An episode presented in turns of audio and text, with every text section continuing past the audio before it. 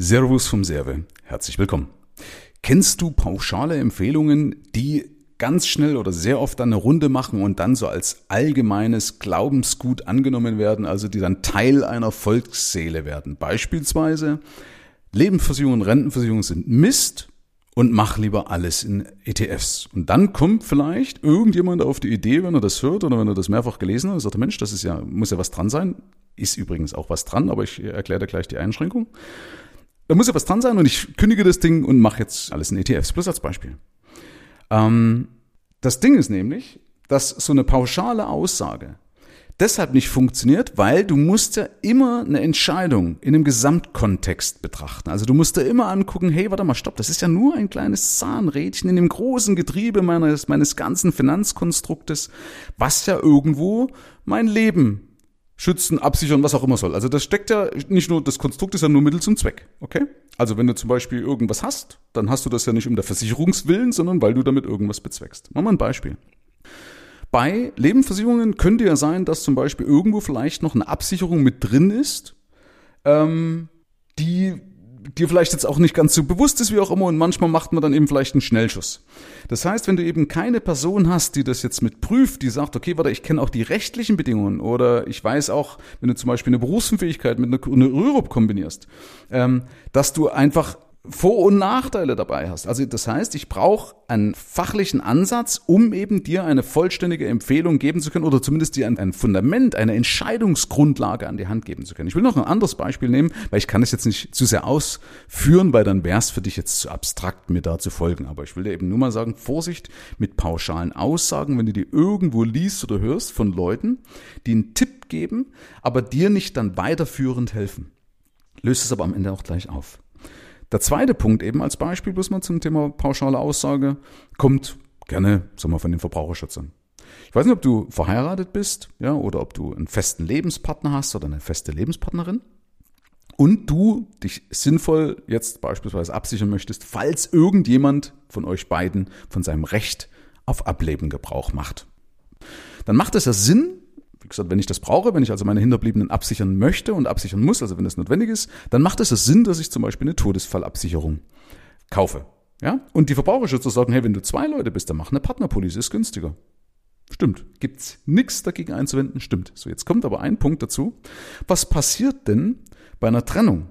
Was passiert denn bei 40% Wahrscheinlichkeit, dass sich die Leute trennen, also dass eine Ehe dann auch mal in die Binsen geht, vor die Hunde geht, wie auch immer, ja? Und wer von den beiden Leuten zahlt dann die Partnerpolice umsonst für den anderen weiter?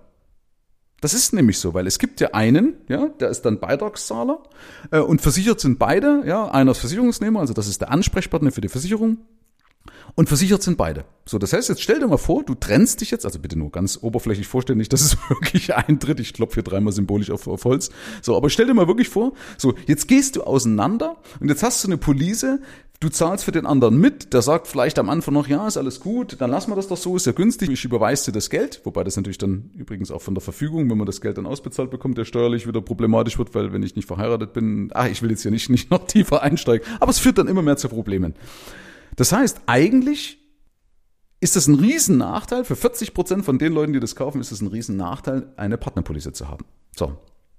Also, das zum Thema pauschale Aussagen. Das hat schon immer mal schon so wenig Geschmäckle. Also das, nicht umsonst gibt es eben eine Beratungsleistung, gibt es auch einen Beratungs- oder so man einen Bedarf eben für eine qualifizierte Beratung. Weil ein guter Berater befähigt dich, und das ist der wichtigste Punkt, ein guter Berater befähigt dich, eine sinnvolle Entscheidung fällen zu können. Das heißt, er gibt dir alle Vor- und Nachteile an die Hand, der zeigt dir alle Vor- und Nachteile auf. Weil er Fachkompetenz hat, kann er das auch. Das heißt, ein guter Berater ist immer nur dann ein guter Berater, wenn er auch die Fachkompetenz für einen Tipp hat.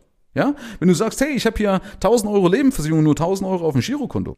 Monatlich zahle ich 1000 Euro in Lebensversicherung, habe nur 1000 Euro einmalig auf dem Girokonto. Ist ein beschissenes Verhältnis.